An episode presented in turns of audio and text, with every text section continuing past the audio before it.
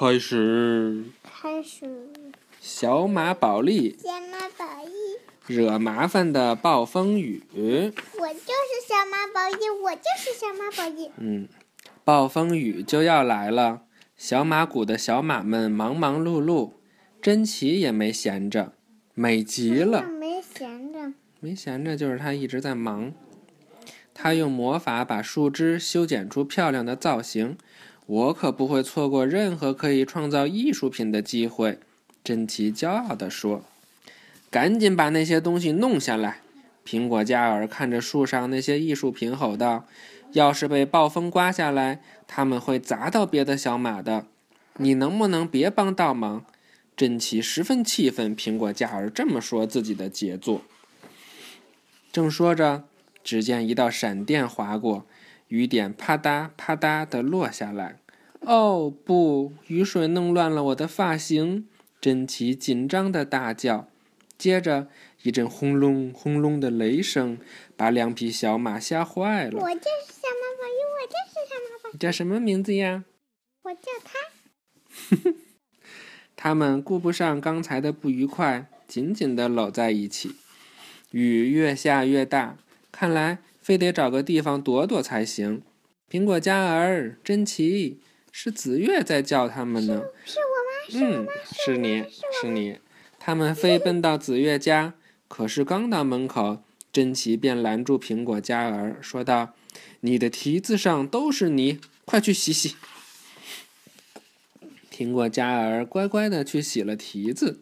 他一进屋，看见珍奇和紫月的样子，生气地说：“你们让我洗掉蹄子上的泥，自己却把泥涂在脸上，哈哈，这叫泥面膜，是美容用的。”珍奇笑着说。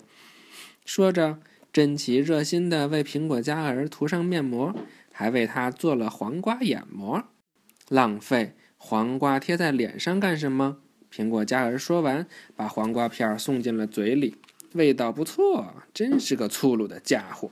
珍奇无奈地说：“接下来是美食时间。”紫月宣布道：“真香啊！”苹果嘉儿把做好的烤串和三明治准备分给大家。等等，要装进盘子里吃才优雅。看来珍奇的老毛病又犯了。来玩真心话大冒险吧！紫月连忙转移话题，他不想让珍奇再说下去。你要去淋雨，苹果嘉儿故意说，珍奇无力反驳，结果淋成了落汤马。你要去打扮，珍奇也不示弱，结果苹果嘉儿打扮的花枝招展。他们玩的正高兴，忽然一声巨响，一棵大树倒在了紫月的家里。